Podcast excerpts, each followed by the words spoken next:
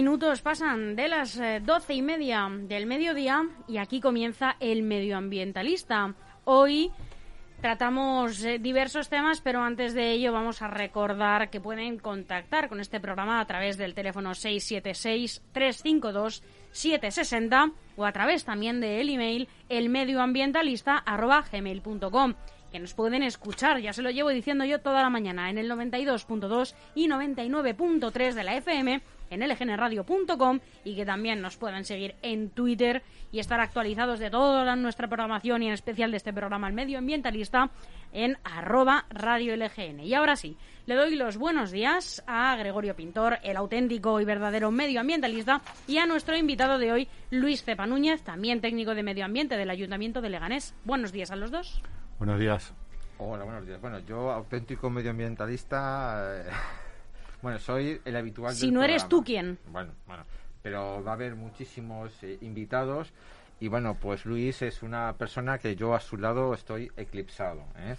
Luis, Luis Cepa es eh, el técnico municipal que lleva la gestión de los residuos en, en Leganés. Y bueno, pues es una persona que acuden muchísimos técnicos municipales, no solo de la Comunidad de Madrid, sino de otras comunidades, a consultarle pues asuntos relacionados pues con la gestión y el reciclaje de los residuos en las grandes ciudades. Y bueno, pues hoy viene Luis a, hablarnos de la, de la gestión de los residuos en, una gran ciudad y pues a, a, mostrar pues cómo se, se reciclan y cómo se y cómo, cómo surgen esos procesos eh, a veces largos desconocidos para los, los ciudadanos pero que son muy importantes. Hemos dicho en algún programa que la vida de los vertederos en la Unión Europea tiene fecha de caducidad, eh, es decir, en el año 2024 ya no va a haber vertederos en Europa, se van a sellar todos los que hay y entonces, bueno, pues eso nos obliga a, a buscar fórmulas para eh, reciclar el 100% reciclar o valorizar el, el 100% de nuestros residuos. Y bueno, pues eh, doy la palabra a Luis. ¿Qué tal, Luis? Muy buenas, muy bien. Eh, esto de se habla mucho de, del medio ambiente urbano, pero ¿qué es lo que es, Luis? Explícanoslo. Bueno, el medio ambiente urbano, como la palabra indica, está en la ciudad, ¿no? En las ciudades. No es lo mismo el medio natural, una ciudad es un medio artificial y el medio ambiente urbano, pues básicamente consiste en mantener unas condiciones de vida aptas para desarrollar nuestra vida. Gregorio, apunta, apunta. Sí, bueno, solo fíjate, es tan, tan artificial que, por ejemplo, en, el tema de, jardinería, eh, durante, durante siglos nos hemos dotado eh, y hemos, hemos intentado rodearnos Em, de plantas con un criterio de, estético, exclusivamente estético y de prestigio. Cuanto más exóticas fuesen las plantas de nuestros parques, de nuestros jardines, pues eso nos daba eh, pues un aura de, eh, eh, de prestigio, ¿no? valga la redundancia. Y hoy sabemos que eso es totalmente, es un criterio que va en contra de las directrices ecológicas y mm, y, medioambientales. ¿Por qué? Porque, bueno, por ejemplo, en, las grandes ciudades de, España y de Europa, pues tenemos plantado Ginerium, que es el, famoso plumero ese de, la hierba de la pampa. Se llama Ginerium, Cortadelia y demás. Bueno, pues está catalogado como una planta, una planta exótica invasora. Eh, y bueno, pues lo hemos plantado hasta hace muy poquitos años en nuestros parques, en nuestros jardines, por su belleza, y es peligrosa. He puesto el tema del Ginerium pues como muchísimos cedros, muchísimos eh, árboles de hojas caduca, eh, etcétera, etcétera, ¿no? y, bueno, pues ahora mismo lo que se tiende es a, plantar, pues, eh, plantas pues autóctonas que requieran poco, poco riego y que sean que estén adaptadas a nuestras condiciones de sequía estacional del verano y fríos intensos del invierno. Pero la gente quiere, eh, por ejemplo, quiere césped, césped que es un, son plantas eh, bueno, estéticamente es como una alfombra, bueno, a la gente le gusta. Y la vemos mucho en la televisión, nos gusta pisarla, los campus y los chalés de, que vemos en las series de televisión, pero no son plantas adaptadas a nuestro clima. Y bueno, pues, pues eso. ¿Qué otros criterios de, sostenibilidad eh, hay en, esta materia? bueno, en tema de medio ambiente urbano, como bien ha dicho Gregorio, pues ahora eh, la tendencia es buscar la sostenibilidad. Entonces, eh, se trataría de, mm, mm, plantar en el tema de parques y jardines, pues esas especies que son autóctonas, no buscar lo exótico, buscar pues lo, lo de aquí y también el tema de los recursos, ¿no? El agua, por ejemplo, pues es un recurso escaso que tenemos que cuidar, entonces pues se tiende a, a, utilizar ya especies que consuman menos recursos. Luego, em, también otra cuestión importante en tema de medio ambiente urbano, pues son eh, la salubridad pública, ¿no? El tema de contaminación atmosférica, que tengamos una calidad de aire suficientemente buena como para vivir bien, eh, la contaminación lumínica, la contaminación por ruidos, pues son variables que están en el entorno urbano, pues que la tendencia actual pues es hacia eh, limitar de alguna manera los impactos, ¿no? Sobre las personas, que en definitiva afectan a, pues a la salud de todos. y, bueno, pues de, de este tipo de contaminaciones vamos a hablar en futuros programas, porque tienen bastante peso específico como para hablar, ser, bueno, para ser tratados de manera específica. La contaminación lumínica, la atmosférica eh, y la de ruido. tenemos, Que no es solo la de materia de residuos, ¿no? Que... No, lo, que pasa es que los residuos, en definitiva, pues son uno de los mayores impactos que causamos, ¿no? Todos los vecinos, todos los ciudadanos generan residuos. El más directo, quizá, ¿no? Claro, y es el más habitual, más común, ¿no? Más cotidiano todos generamos basura todos los días en nuestros domicilios y bueno pues hay que gestionar esos residuos. Los ayuntamientos son los que tienen la competencia en, esta tarea en la recogida y el tratamiento si son ayuntamientos de más de 5.000 habitantes. Y las competencias están otorgadas pues en la legislación española a través de la ley de bases del régimen local. Y luego bueno pues todo este tema está regulado legislativamente eh, a través de las directivas europeas que luego pues se han convertido en leyes españolas de nuestro estado y ahí viene recogido pues todo lo que tenemos que hacer con, con, los residuos. Los ayuntamientos damos los servicios de recogida y los tratamientos y los ciudadanos pues con una pieza clave en este en este sistema pues tienen que colaborar y lo que se les pide aquí pues es que separen por categoría los residuos que los depositen en los contenedores que tienen habilitados para ello y ya de ahí pues los ayuntamientos lo que hacemos es recoger esos residuos y llevarlos a las, a las plantas de tratamiento. Eh, Luis, eh, ¿cuál es la diferencia entre un residuo y un residuo doméstico? Bueno, residuos, eh, la legislación lo que establece es que cualquier sustancia o objeto que una persona, un poseedor, quiera desprenderse de él o eliminarlo, pues es, es un residuo. Ya cuando nos hablamos de residuos domésticos, pues nos estamos centrando en los residuos que generan los ciudadanos en sus, en sus domicilios, ¿no? También la legislación recoge pues otro tipo de residuos que aparecen en el ambiente urbano, como son los, los vehículos fuera de uso, los animales domésticos muertos, las podas de los, eh, de los jardines, pues también son residuos domésticos. O sea, es una categoría que se, eh, se, establece para definir el residuo que se genera en, en la ciudad por parte de, de los ciudadanos. Pero hay ciertos eh, principios, ¿no? Antes hablábamos de competencias. Sí. Eh, ¿Con qué principios ha de desarrollarse esta competencia? Bueno, la legislación europea, a través de las directivas, bueno, hay unos principios eh, básicos en medio ambiente. El primero de ellos sería el quien contamina paga. Y es un principio que lo que establece o lo que pretende es reducir la generación de contaminación. Aplicado al mundo de los residuos, pues reducir la generación de de residuos. Entonces, en la legislación se establece una jerarquía en la gestión. la primera posición, lo primero, sería reducir ¿no? la cantidad de residuos, o sea, prevenir la generación del residuo. Si no existe el residuo, no tenemos que recogerlo, no tenemos que tratarlo, evitamos su impacto, ¿no? Luego, en una segunda parte, sería que el mercado estuviera mm, enfocado en diseñar los productos de manera que se pudieran reutilizar.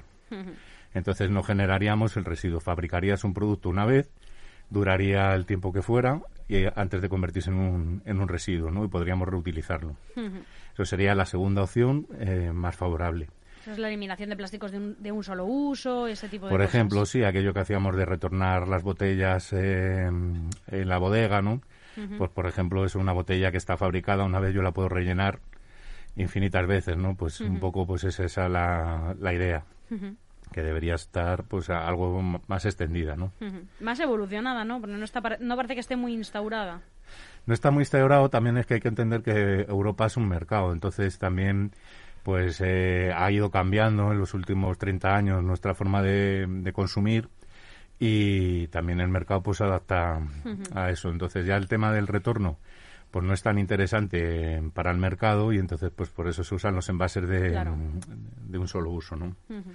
Pero bueno, ya tenemos una tercera opción en la jerarquía, que sería el reciclar esos materiales, ¿no? Ahí es donde entraría un poco el tema de los envases de un solo uso, ¿no? Recuperar los materiales y a través de un proceso de reciclaje volverlos a integrar en el, en el mercado, Transformarlo en otras cosas. transformarlo en otras cosas. Eso es lo que es el, el reciclaje. Cojo la materia, la transformo y luego pues fabrico el producto que, que sea. Eso sería la tercera opción dentro de la jerarquía. Como cuarta opción tendríamos la valorización de, de los residuos, incluida la valorización energética. Esto es, pues, si no puedo hacer nada con, con el material, pues por lo menos extraerle la, la energía a través de incineraciones con una recuperación energética para producir electricidad, por ejemplo. Luego, mm, y ya como último, mm, como última fase de la, de la jerarquía en la gestión de residuos, sería la eliminación, ¿no? Cuando ya no puedes hacer nada con, con un residuo, pues sería eliminarlo. Normalmente Correctamente. correctamente, claro. Eh, aquí en España, pues, en España y en toda Europa, eh, lo que tenemos son vertederos controlados, pues sería depositarlo ya en el vertedero o incinerar ese residuo sin una recuperación energética. Bien. Eh, Luis, has dicho que en el tercer, en- dentro de la jerarquía de la gestión de residuos, el tercer punto era el reciclar, ¿no? Pero antes de, de reciclar hay que clasificar, ¿no? ¿Cómo el ayuntamiento y cualquier ayuntamiento de este país, de, la Unión Europea, mm, nos, nos incita, nos ayuda a reciclar, perdón, a clasificar los mm, residuos para su posterior reciclaje? Bueno, aquí en Europa también hay que eh, indicar que hay otro principio que es el principio de la responsabilidad ampliada del productor. Entonces eh, tenemos una legislación también en, España, la ley de, envases y, y sus residuos, que lo que establece es que el productor de los envases, lo que son la, la cadena de envasadores, vamos, lo que es el que fabrica el envase, el que rellena el envase, el que lo distribuye, el que lo vende, pues tiene una responsabilidad sobre el residuo que genera su, su actividad. Como a nosotros nos venden los productos envasados, pues tienen ellos una responsabilidad sobre el residuo que se genera, que es el, propio envase, ¿no? Entonces, eh, a través de ese principio y de la ley de, envases, pues se establecen las obligaciones que tienen estos actores con respecto al residuo, ¿no? Y se establece en la legislación que tenemos que tener recogidas separadas por materiales de estos residuos. Aquí en las ciudades, pues lo normal en España es que tengamos una fracción que son los envases ligeros, que son los envases de plástico, las botellas, las latas metálicas y los tetrabric. Luego también tenemos eh, el vidrio, contenedores para recoger vidrio, que son botellas de vidrio, frascos y tarros. Y luego también tenemos contenedores para recoger el cartón, cajas de cartón, cartoncillo y en general el, el papel. Pues eso es lo que hacemos en los ayuntamientos. Ponemos esas recogidas con contenedores diferenciados para que los vecinos seleccionen estos materiales en sus casas y los depositen en, estos contenedores. Si haces eso, pues ahí estás garantizando que ese material se va a reciclar porque lo vamos a transportar desde el ayuntamiento a una planta y allí pues se va a hacer la- el trabajo para que eso se, recicle. Em, ta- también, perdona Luis, también hay contenedores de ropa, también Sí. hay contenedores de aceite, también hay contenedores, en fin, a- aparte de los que has mencionado existen otro tipo de claro, de luego hay, luego hay materiales dentro de lo que es la basura doméstica, Sí. hay materiales que por sus características son interesantes de, recoger, bien porque tengan un reciclaje directo y den un, beneficio económico, o bien porque tengan una reutilización. Entonces, desde hace años ya eh, se establecieron en muchos ayuntamientos por recogidas separadas de, estos residuos, lo que son los textiles, por ejemplo, que la mayor parte de, de esas recogidas se destina a la reutilización. Luego también el aceite, por ejemplo, pues hace ya años que existen tecnologías que permiten transformar el aceite usado de cocina en biodiesel. Entonces, pues también es un residuo que tiene un precio, tiene una, un valor. Entonces, interesa recogerlo separado. Primero, porque evitamos un impacto ambiental, la contaminación que produce el residuo, pero luego también porque hay una, un interés económico en él. O sea, se puede valorizar económicamente y interesa volverlo a meter en el, en el mercado. Luego hay otros residuos que por sus características especiales nos interesa recogerlos separadamente, ¿no? que son residuos que tienen algún grado de peligrosidad. Por ejemplo, pues las pilas, los fluorescentes, eh, los medicamentos, pues son residuos especiales, ¿no? que tienen un peligro de contaminación y interesa recogerlos separadamente para darles un, un tratamiento. Eh, una pregunta. Luis, has hablado de, los medicamentos y esto el ayuntamiento no lo gestiona. En todas las farmacias hay una serie de una serie de puntos que se llama puntos eh, SIGRE, creo recordar. Sí. Y bueno, pues muchos de nosotros, yo al principio, hace años, pues eh, lo que hacía es pues eh, un envase, por ejemplo, de, eh, de comprimidos, ¿no? Cogía la, la, caja y le echaba al contenedor de cartón eh, el blister de plástico pues lo echaba a envases, ¿no?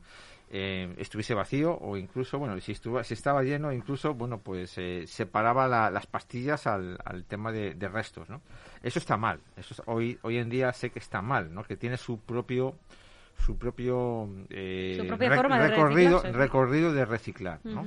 Sí, bueno, eso es un poco lo que os quería contar con el, principio de la responsabilidad ampliada del productor. Pues este principio se aplica sobre también sobre los fabricantes de los medicamentos. ¿Y qué es lo que ocurre? Pues lo mismo, ellos eh, fabrican unos medicamentos que ponen en el mercado y luego se genera un residuo. Pues tienen una responsabilidad sobre el residuo que se, ha generado y tienen que montar un sistema de recogida y de tratamiento de, esos residuos. En concreto, el tema farmacéutico, medicamentos, pues tienen el punto SIGRE y ellos tienen establecido una recogida que lo hacen a través de las, de las farmacias. Pues e, ese medicamento, el farmacéutico, la farmacia que lo ha fabricado, pues tiene una responsabilidad sobre ese residuo y lo que hace es aplicar una tasa que utiliza para eh, montar el sistema de recogida y el tratamiento del residuo. Entonces, el medicamento ha pagado un dinero a SIGRE, que es el sistema integrado de gestión, para hacer este trabajo y lo que quieren es que esos materiales pues terminen en su canal, que es el que está financiado por esa tasa. Vale. Todos los productos entonces que se comercializan, todos los envases, eh, pagan una tasa por su reciclaje. ¿Eh? Es lo que estamos. Sí, eso es lo que, lo que quería dejar claro. Esto en el tema de los medicamentos es el punto SIGRE, pero luego tenemos otras entidades que son entidades de responsabilidad ampliada del productor, o sistemas integrados de gestión, como son el Ecoembes o Ecovidrio, que es exactamente lo mismo. Esos son asociaciones de los envasadores, de la, de la cadena del, del envase, que eh, se juntan para dar gestión al residuo que se produce. Entonces, siempre que compramos un producto envasado, parte del dinero que pagamos se destina a la recogida del residuo y al tratamiento del residuo. Entonces, eh, eso es ecoembes y eso es eh, ecovidrio. Tú cuando compras una botella de vino, pues parte del dinero de, que has pagado se destina para tener contenedores en la calle para recoger el vidrio, camiones de recogida, el transporte de, de, esos materiales y luego el tratamiento en la planta. Luis, una pregunta. ¿Tenéis estimado más o menos cuánta basura se produce en una ciudad como Leganés, por ejemplo, o como Madrid? Sí, bueno, aquí en Leganés al año producimos unas 65.000 toneladas de todos los residuos, entre 65.000 y 70.000 toneladas. Y luego de estos residuos, bueno, tenemos una recogida separada que es aproximadamente el 20% del total de, de, los residuos. Eso es lo que puede garantizar el ayuntamiento que se recicla. Pero no quiere decir que esto sea el total de los materiales que son, que son reciclables. Hay muchos vecinos pues que no separan sus residuos, sino los dejan en el contenedor de restos y ese material pues no se recicla, eso va directamente a, a la planta de Pinto y ahí en Pinto pues separan lo que pueden, pero gran parte de esa basura pues termina en el, en el vertedero. Ahí hay que indicar una cosa. Es una ineficiencia porque eh, la tasa la ponen sobre el consumo. O sea, el, ciudadano cuando compra un producto está pagando para que se recicle. Si tú no haces el trabajo de separar ese residuo y dejarlo en el contenedor correspondiente, pues está perdiendo ese dinero. O sea, no va... Tu eh, dinero. Tu dinero, claro, lo estás tirando a otro sitio.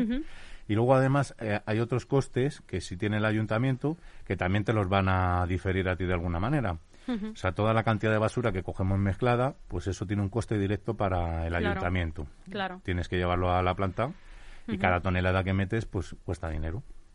Y más o menos, ¿cuánto podemos, eh, eh, cuántos kilos de residuos podemos llegar a generar por persona y día? Por ejemplo, un estimado. Bueno, un estimado no. El, cálculo aquí en Leganés es de un kilo por persona y día. Por persona. O sea, si una familia son seis personas, serán seis, seis kilos. los que tirarían, sí.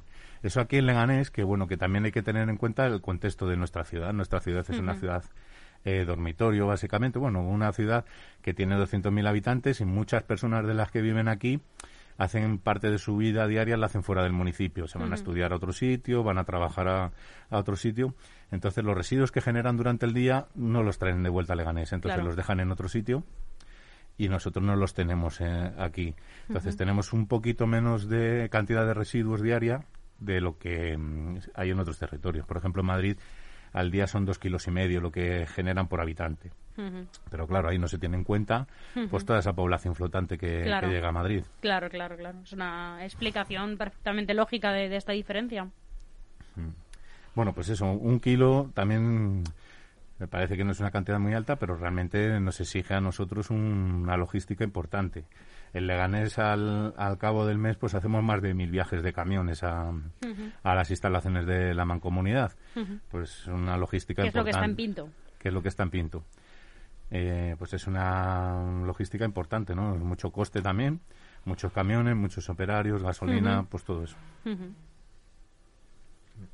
Bueno, ¿y qué papel tienen, Luis, eh, los ciudadanos eh, de, una, de una ciudad en el, en el reciclaje de, los, de los residuos? Los, ciudadanos son la pieza clave realmente, porque los ayuntamientos, la administración puede poner el sistema de recogida que sea, que si no se utiliza, pues no estamos consiguiendo el fin, el objetivo, que es el pues, tratar estos materiales, evitar los impactos ambientales. Lo que se le pide a los ciudadanos es que colaboren con esto y hagan una selección de sus residuos en origen, en casa. Y esa es la manera que tenemos de garantizar que esos materiales, pues vamos a limitar su impacto ambiental. Los vamos a recoger y los vamos a, tratar. Entonces, el, el, ciudadano es la pieza, realmente es la pieza clave del, del sistema. Bueno, y, el ayuntamiento lo que hace es poner los, los, eh, los contenedores y luego el transporte a los lugares en donde se van a tratar esos residuos. Eso es. Ese es el, eso, eso es. La competencia la tiene el ayuntamiento. El ayuntamiento tiene que dar el servi los servicios y montar las recogidas separadas de estos materiales. Eh.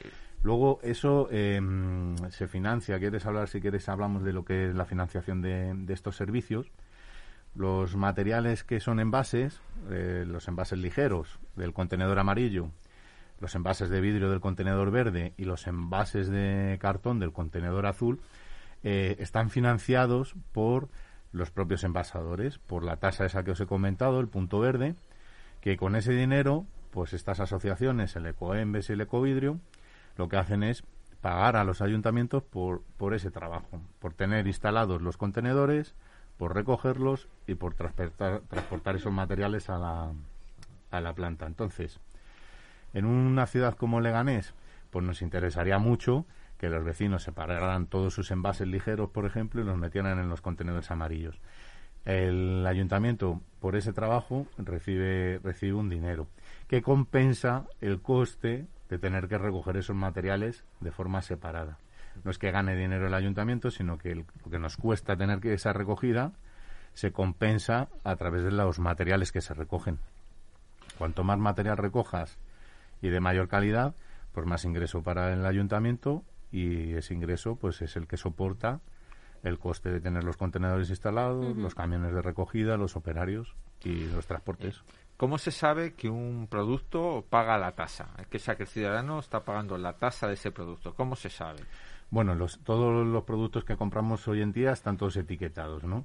En las etiquetas, aparte de venir características del, del producto, también vienen una serie de símbolos entre ellos el punto verde. Entonces, si tú ves que el producto tiene el punto verde... Que sí que tiene las dos flechitas en el círculo, ¿no? Eso es, que mucha gente lo confunde con un símbolo de reciclaje. No es que signifique que se puede reciclar, lo que significa es que han pagado el dinero que cuesta recoger ese material y reciclarlo.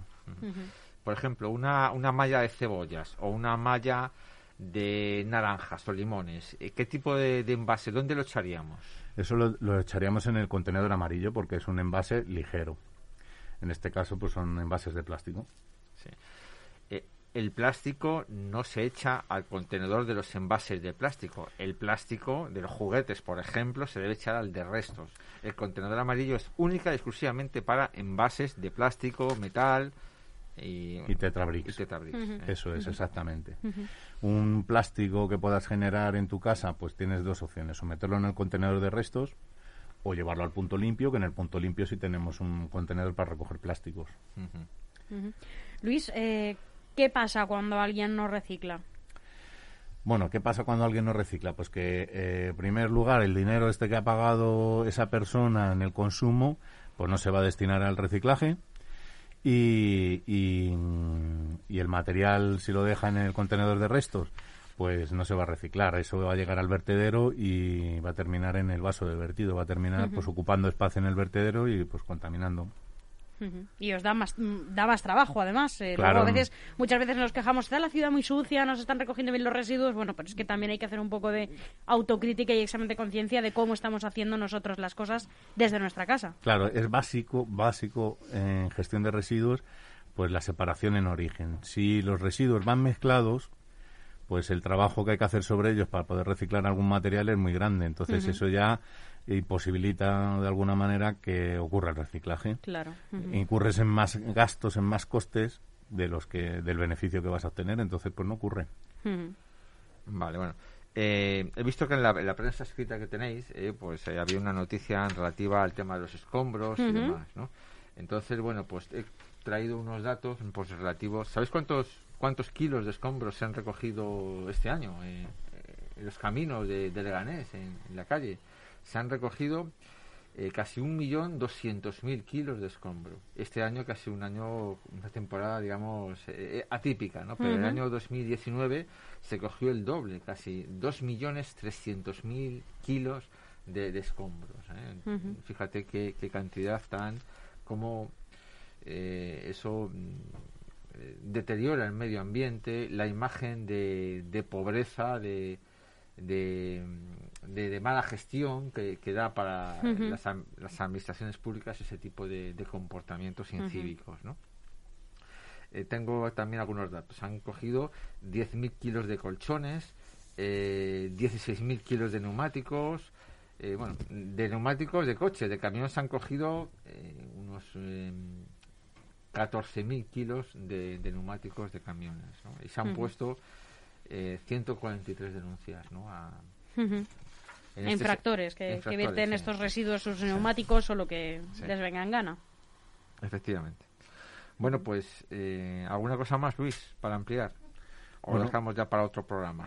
Yo encantado de venir cuando, cuando me digáis, pero bueno, sí me gustaría decir, em, pedir a, los vecinos que colaboren con este tema, porque eh, también tenemos una responsabilidad ¿no? sobre el residuo, porque lo generamos nosotros. Yo en mi casa genero un residuo pues lo mínimo que puedo hacer por la sociedad es eh, gestionarlos adecuadamente. Al final, los servicios que nos da el ayuntamiento eh, están basados en parte por el dinero que ponemos ¿no? con nuestros impuestos, pero que los impuestos no es que eh, externalizar de alguna manera el trabajo que lo haga otro, sino que nosotros también tenemos una responsabilidad sobre el residuo y lo que nos piden es que lo separemos. Entonces, pues pedir esa colaboración, que metan los residuos en los contenedores, que es la mm, única manera que tenemos de garantizar que ese material se va a reciclar. Y de esa manera, pues evitamos el impacto ambiental que generan los residuos. Vale.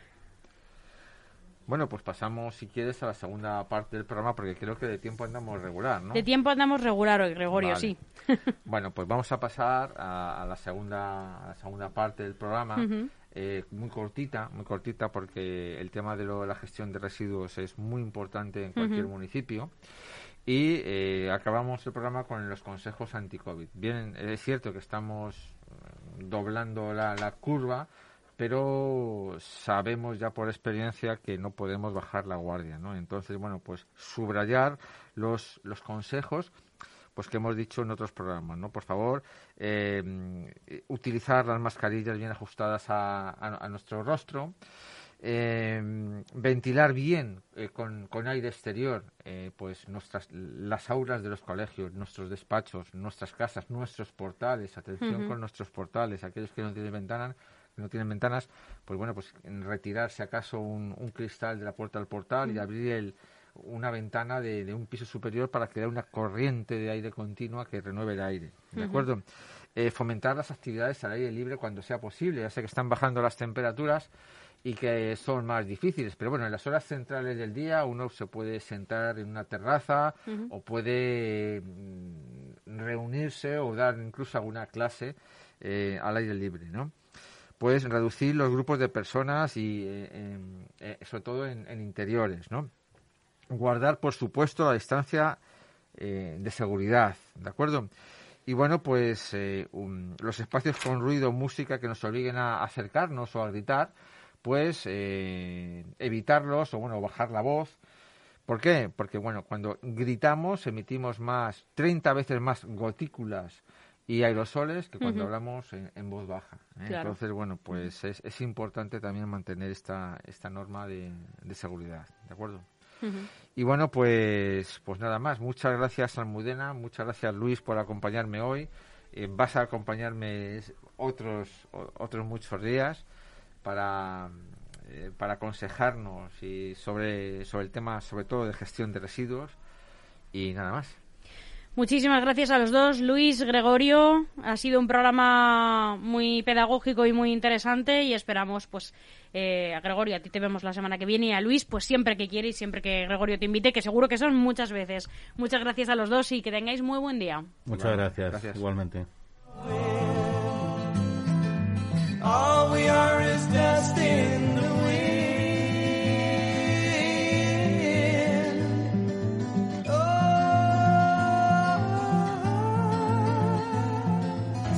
tenemos algo que contar.